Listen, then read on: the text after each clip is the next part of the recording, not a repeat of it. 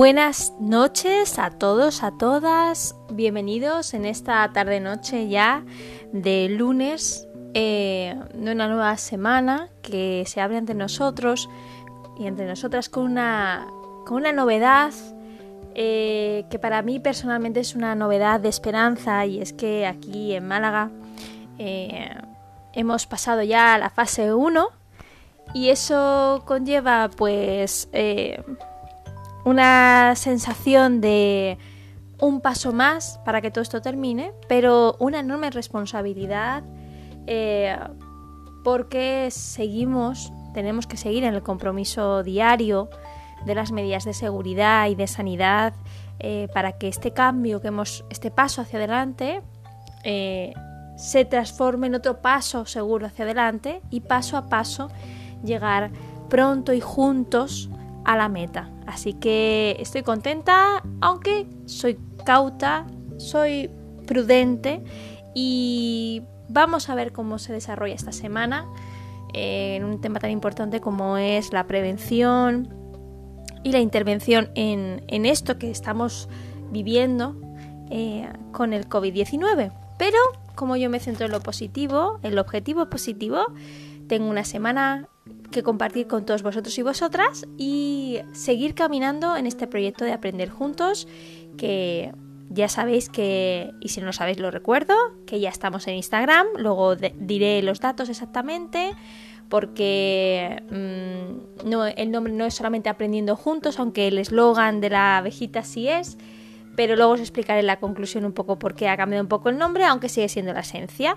Y también seguimos teniendo eh, habilitado los mensajes de voz de menos de un minuto para que lo podáis hacer eh, y hacerlo llegar al, programa y también eh, nuestra cuenta de Gmail. Sigue todo abierto y paso a paso cada vez un poquito más. Así que os invito a empezar con la resolución del acertijo que os dejé el viernes eh, como lo tenéis en el, en el viernes, en el podcast de amabilidad, al principio de ese podcast, simplemente me centro en la respuesta. La respuesta del acertijo era la guerra.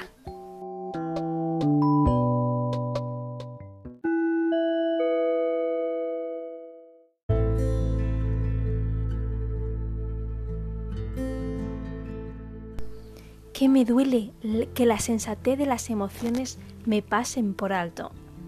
Me duele sentir tanto, pero al mismo tiempo sería peor condena no vivir de la frialdad del agua, el calor de la arena bañada por el sol, la tibieza de los aromas provenientes de la flor.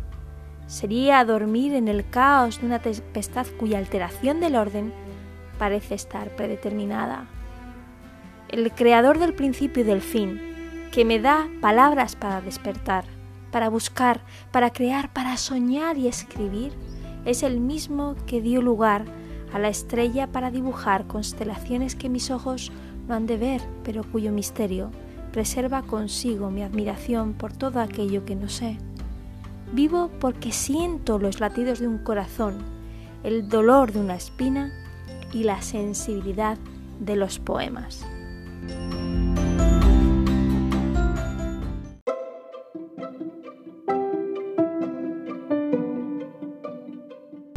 Bien, vamos a hablar de la sensibilidad, pero vamos a hablar de la sensibilidad asociada a la personalidad, lo que hasta hace relativamente poco se ha conocido con el término PAS, que son personas altamente sensibles.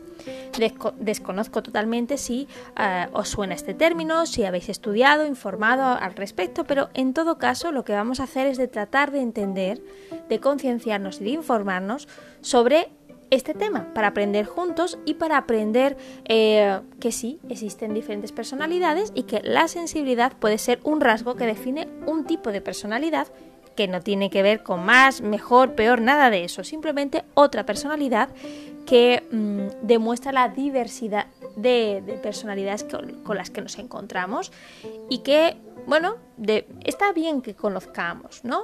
Y, y sepamos tratar, sepamos comunicarnos con estas personas y saber de primera mano qué significa ser una persona altamente sensible porque a lo mejor resulta que nosotros lo somos y hasta este momento o no lo teníamos claro o sencillamente desconocíamos que existía este aspecto de la psicología.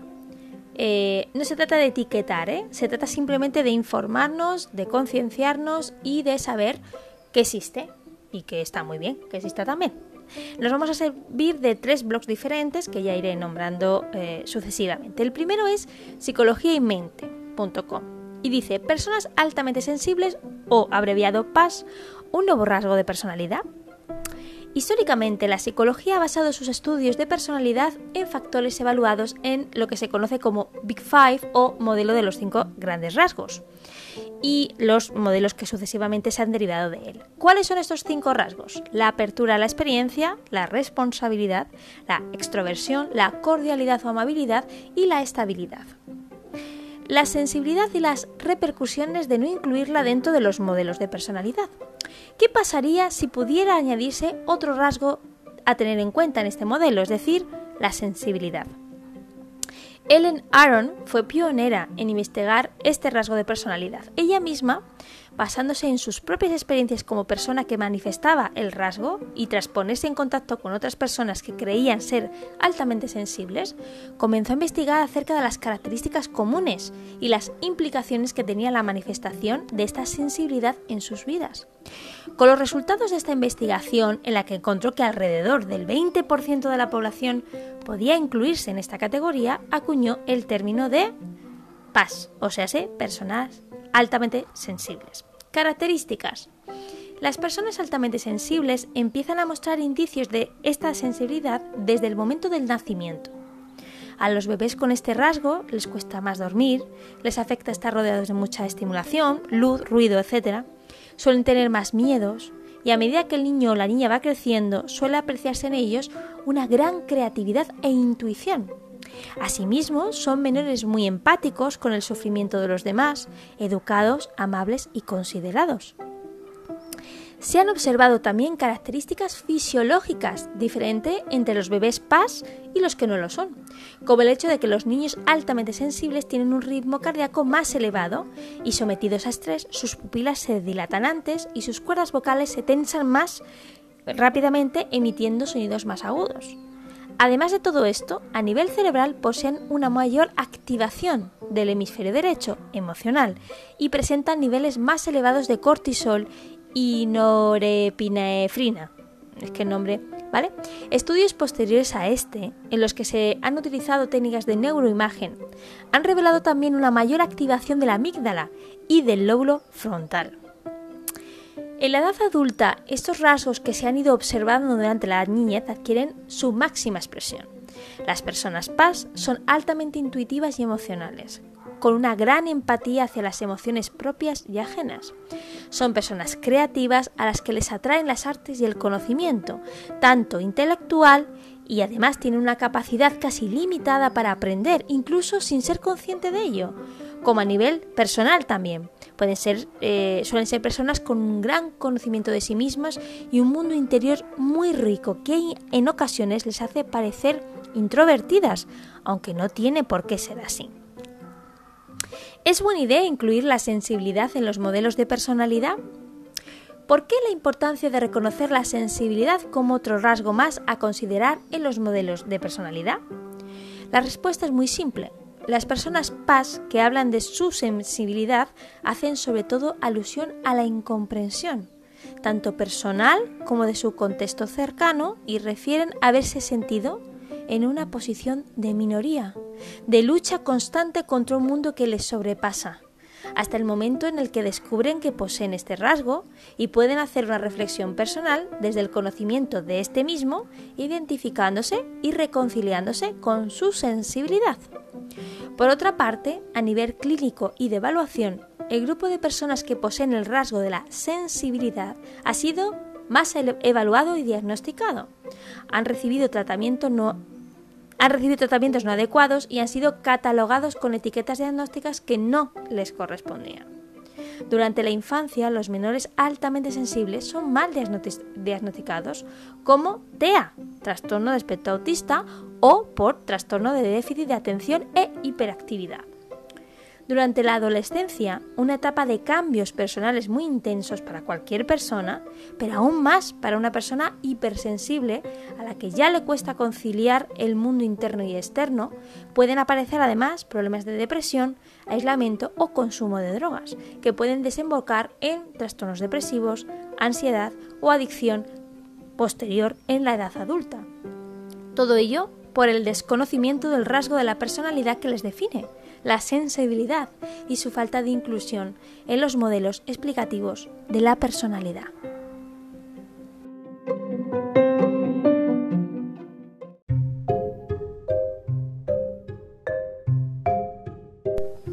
Bien, ahora os presento, por si os interesa esta introducción al tema y cuando terminemos el podcast os sigue interesando, eh, un blog creo que muy, muy, muy interesante que he descubierto a la hora de investigar este tema, que se llama personasaltamentesensibles.com. Y ahí tenéis todo tipo de información al respecto y por cómo está escrito, creo que es por una persona que es altamente sensible. O sea que lo que, os va a contar va a ser de primera mano, ¿vale? De este blog me gustaría resaltar dos cosas. Lo primero, que es escrito por una persona seguramente que tiene eh, que es persona altamente sensible, con lo cual vamos a ver de primera mano cómo lo, ve esa persona, ¿no? Y aclarar qué es y qué no es una persona altamente sensible, porque hay conceptos que es verdad que se pueden, ah, que a lo mejor tienen relación, pero que no tienen que ser siempre ir de la mano, ¿vale? Entonces, eh, voy a, simplemente a citar un par de aspectos que sí me gustaría que tuviéramos en cuenta. Eh, dice, ser paz, o sea, persona altamente sensible, no es tener altas capacidades. Existe la tendencia a confundir el rasgo de alta sensibilidad con las altas capacidades.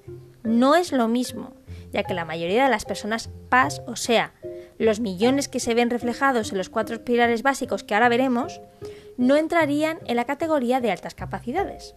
A lo mejor la cosa es válida al revés, o sea, podría ser que todas las personas con altas capacidades fueran paz, pero no lo sabemos y no consta en las investigaciones de Ellen Aron. Digamos pues que, aunque habrá mucha gente con altas capacidades que es altamente sensible, para nada es un requisito para poder cualificar y saber si alguien es paz. Paz no es sufrir una enfermedad de tipo autoinmune, no hace falta ser paz para padecer una de estas enfermedades, de la misma manera que no todas las personas se, se podrán enfermas. Si no existe un componente genético que justifique la aparición de una determinada enfermedad, esta no aparecerá.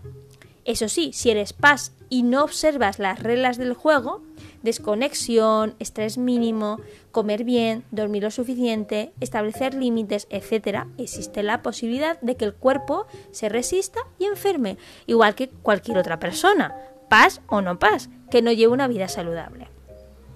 Paz no es ser introvertido. Que quede claro, aunque la mayoría de los PAS tienden a tener una, un característico o unas características hacia la introversión, un 30% de ellas tiene una predisposición justamente a lo contrario, es decir, extrovertida. Ojo, mientras parece lógico que las introvertidas necesiten tiempo de, desconexión para no saturarse, a lo mejor puede asombrar que a las extrovertidas les pasa exactamente lo mismo, a veces incluso antes y de una manera más intensa. El tema de la introversión o extroversión que en su día fue descubierto por Jung, es de otra cosa y no puede ser confundida con el rasgo de paz. Paz no es ser espiritual o ser un vidente. Existe una creciente corriente que confunde las altas sensibilidades con este concepto tan difuso y amplio de la espiritualidad y también con distintos grados de evidencia, mientras que la sensibilidad de cara a sutilidades o sutilezas forma parte del paquete PAS, la evidencia es la evidencia es otra cosa que no forma parte de este rasgo. No todas las personas PAS tienen la capacidad de ver espíritus o ángeles, de canalizar, de ser telepáticos, de escuchar voces, de saber decir de dónde viene una persona y qué es lo que el futuro le depara, etc.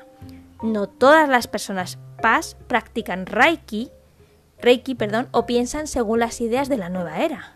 Para nada. Una cosa no tiene que ver con la otra. Es más, Ellen Aron le preocupa muchísimo la supuesta conexión entre el rasgo de alta sensibilidad y todo lo que viene asociado con la nueva era, ya que en su mayoría se trata de temas que no están científicamente comprobados, lo cual puede dañar mucho la seriedad de este rasgo, el cual sí tiene una comprobación científica. No todas las personas PAS son vegetarianas o veganas. No todas las personas PAS se alejan del mal por no poder soportarlo. Es más, justamente hay muchas que viven situaciones límites entrando en la boca del lobo y luchando por una mayor justicia, libertad e igualdad. Los PAS no son susceptibles. Desde que ya hace años apareció un artículo en el país en el cual se definió las altas sensibilidades como susceptibilidades, existe una corriente que insiste en esta idea equivocada, principalmente mantenida en personas que son paz y se avergüenzan de serlo, o en personas que no lo son y que no entienden de qué se trata. Mm, las personas PAS no tienen un trastorno. La línea entre el rasgo de alta sensibilidad y ciertos trastornos es muy fina. Ten claro que la alta sensibilidad es un rasgo, no un trastorno. No todas las personas con un diagnóstico de un trastorno del tipo que sea son PAS y no hace falta ser PAS para desarrollar un trastorno de personalidad. Por eso es tan importante observar que para poder cualificar como paz, la persona se ve reflejada en la totalidad de los cuatro eh, pilares. Es imprescindible. Y vamos a ver cuáles son esos pilares.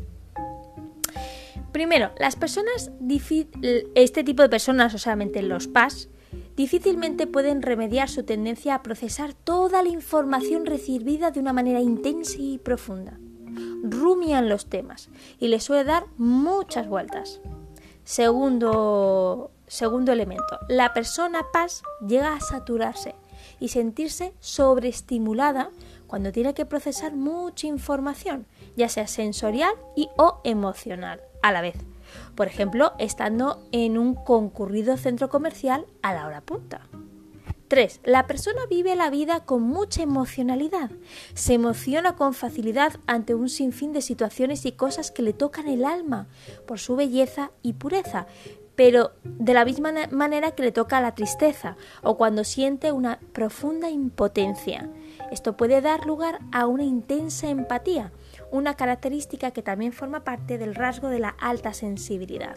Cuarto, Cabe resaltar una elevada sensibilidad no solamente en cuanto a los cinco sentidos, vista, tacto, oído, gusto, olfato, sino también de cara a sutilezas como pequeños cambios en el entorno o en el estado emocional de las personas que los PAS tienen delante.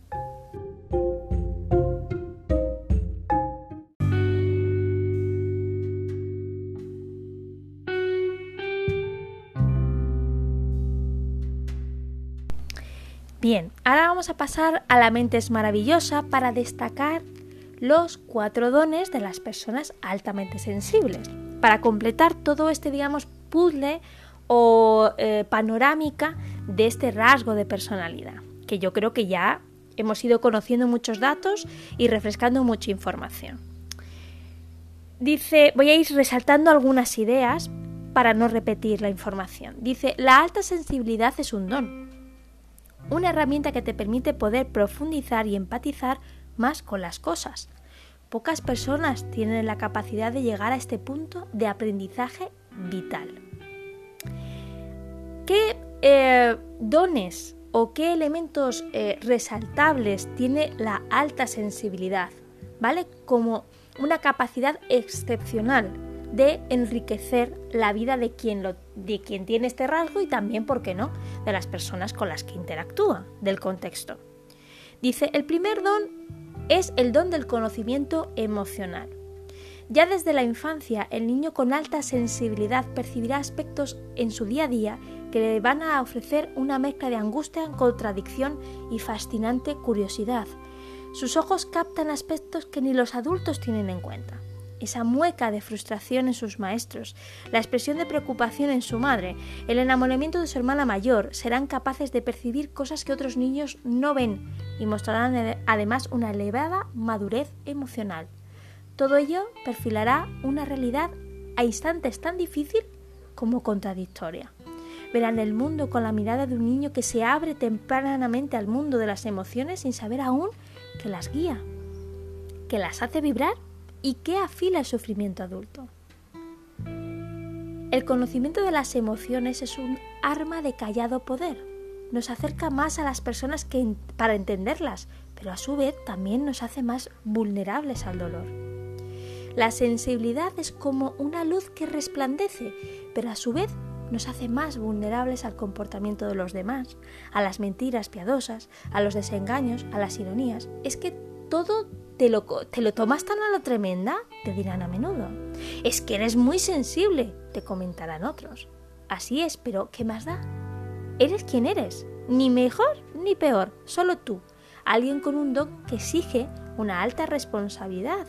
Tu conocimiento sobre las emociones te exige también saber protegerte y saber cuidarte. Consejos. Aceptar las contradicciones de los demás. Las personas a veces son eh, volubles, a instantes se enfadan y al momento buscan la cercanía. No veas todo ello como un defecto, ni te lo tomes todo de modo personal. Asume con madurez la forma de ser de quienes te envuelven y quienes están a tu alrededor. Además, las personas altamente sensibles suelen presentar una elevada empatía. Aprende a gestionarla. Intenta sobre todo no impregnarte de las emociones ajenas hasta quedar atrapado en ellas. Aplica la empatía. Conecta con las realidades ajenas, pero no te las lleves contigo. No dejes que te absorban. Segundo don. Las personas altamente sensibles y el don de disfrutar de la soledad. Las personas altamente sensibles encuentran cierto placer en sus instantes de soledad. Son rincones que buscan con anhelo para llevar a cabo sus tareas, sus aficiones, sus hobbies. Son personas creativas que disfrutan de la música, de la lectura, entre otras cosas. Así, y aunque ello no signifique ni mucho menos que eviten la compañía, es en soledad donde más cómodos se encuentran. Las personas altamente sensibles no temen a la soledad. Son esos instantes en que pueden conectar más íntimamente con ellos mismos, con sus pensamientos, libres de apegos, lazos y miradas ajenas. Consejos. Que te guste la soledad no significa que seas una persona solitaria. Cada persona presenta unas necesidades personales, unos canales de expresión, unos contextos donde realizarse. Además, quien te aprecie y te comprenda lo entenderá. Haz entender a tu pareja, a tus amigos, a tu familia que esa preferencia no significa que los quieras menos. Hay momentos que necesitas tu propia compañía y eso no es malo forma parte de tu forma de ser y como tal debes entenderlo. Además, establece a diario esos instantes de intimidad contigo mismo. Deben servirte para recargar pilas después del trabajo o de esas situaciones que a menudo te dejan agotado psicológicamente. Tercer don, el don de una existencia desde el corazón. A la hora de hablar de las personas altamente sensibles, es común que se les asocie al sufrimiento. Mantenemos la idea de que la sensibilidad duele y nos hace frágiles, de que la alta sensibilidad es sinónimo de depresión, tristeza y aislamiento. Es un error, porque de hecho hay algo que el resto no sabe. Pocas realidades se viven con mayor intensidad que edificando un día a día que parte directamente del corazón. La alta sensibilidad nos permite disfrutar mucho más de todo lo que nos rodea conectamos con la música, con el arte, con la naturaleza, conectamos de forma auténtica con pareja, familia, amigos, apreciamos detalles que hacen mágica la cotidianidad. Son nos emocionamos como nadie y además no tenemos miedo a la soledad. En ello no hay debilidad, hay fortaleza. El sencillo acto de experimentar la belleza de un cuadro, de un paisaje o de una melodía es para las personas altamente sensibles una vivencia intensa, enraizada en el propio corazón. Consejos. Entiende y acepta que los demás no vibren del mismo nivel, al mismo nivel que tú. Que los demás no vean o no sientan como tú lo haces no significa que sean diferentes a ti. Cada cual responde al mundo con una intensidad.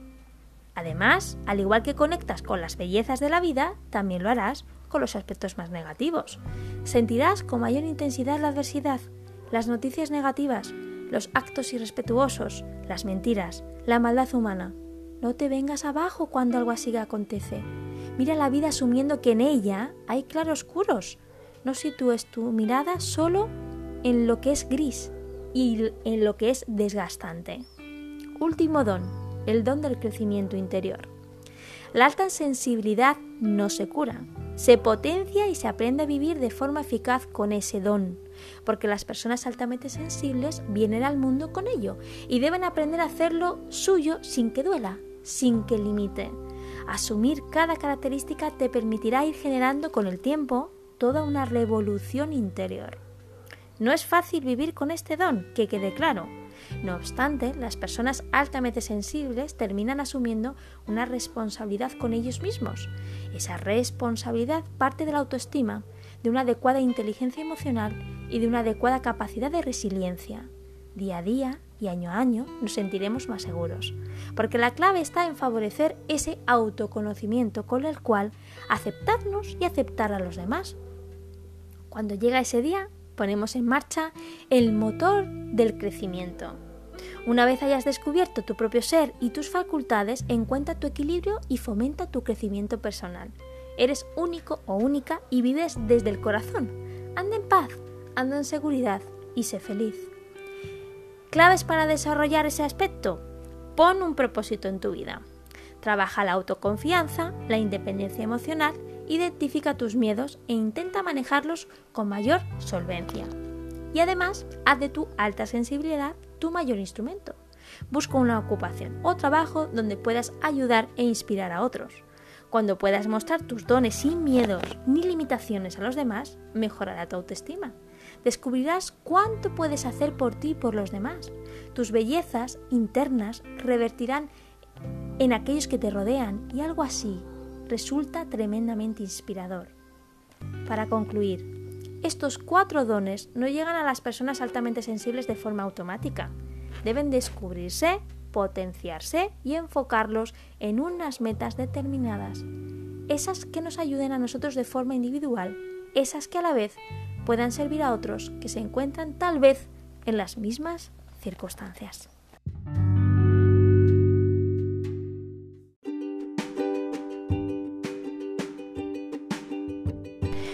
Bueno, y hasta aquí el tema de las personas altamente sensibles. La verdad que es un tema que eh, ya había estudiado yo con anterioridad, me interesaba, sobre todo también por el tema de saber identificar estos rasgos en, los niños, en el tema educativo y bueno, entender, intentar entenderlos y saberme comunicar con ellos, ellos conmigo.